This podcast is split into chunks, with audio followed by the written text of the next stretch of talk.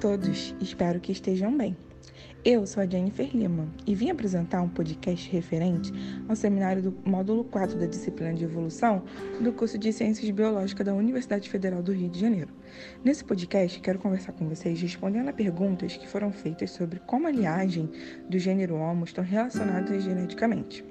Nesse podcast, estarei dizendo as respostas de uma forma geral, como o assunto ele é um pouco extenso, e aí eu vou falar sobre algumas respostas das conclusões que obtive. Para isso, eu comparei as linhagens dessas espécies, analisando as sequências de DNA das mitocôndrias de cada uma dessas linhagens. As linhagens homos analisadas são a Homo sapiens, Homo neanderthalensis, Homo denisova e Homo heidelbergensis. Geralmente, as diferentes linhagens são representadas por cladograma. E para isso a gente precisa entender o que seria grupos externos e o que seria grupos internos. Os internos são os que estão mais próximos da linhagem atual mais recente, enquanto o grupo externo é que está mais distante do cladograma, que provavelmente pode ser espécies ancestrais de todo o grupo. Lembra que eu citei que para comparar vamos usar o DNA da mitocôndria? Então, por que escolhemos o DNA da mitocôndria ao invés do DNA que encontramos no núcleo das células? Bom, as mitocôndrias elas estão presentes em maior quantidade em todas as células do nosso corpo. Quando a gente morre, por exemplo, o núcleo das nossas células é facilmente degradado, fazendo com que percamos todo o registro que temos de material genético. Como temos mais exemplos, né? Como temos maiores exemplares presentes em maiores quantidades de mitocôndrias, a gente consegue ter um aparato melhor e pegar mais fragmentos até compor todo o genoma.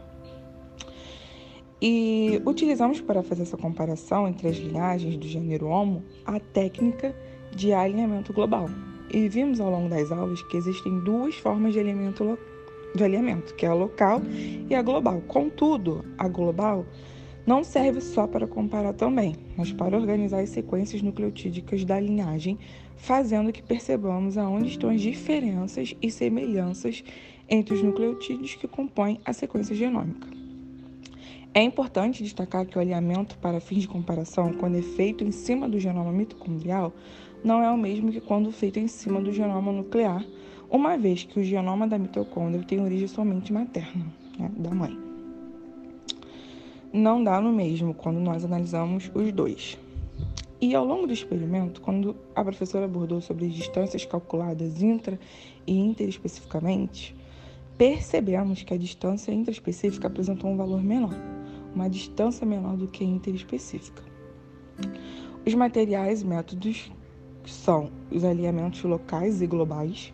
Nós usamos o alinhamento global como matérias e métodos, e o programa utilizado para o experimento foi o Mega com software Fast.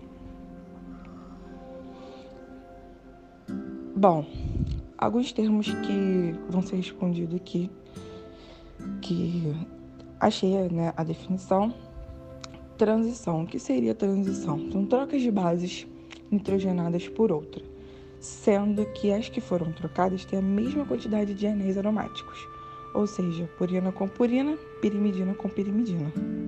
E tem outro também termo que é a transversão, que no caso é ao contrário, quando troca a base, mesmo em sua conformação, não terá a mesma quantidade de anel aromático, né? Ou seja, purina com pirimidina e vice-versa. Outro termo é o alinhamento múltiplo de sequências, que ele serve para deixar alinhadas bases nitrogenadas para a gente comparar a sequência do genoma e das diferentes espécies. Vamos conseguir né, o grau de semelhança que tem.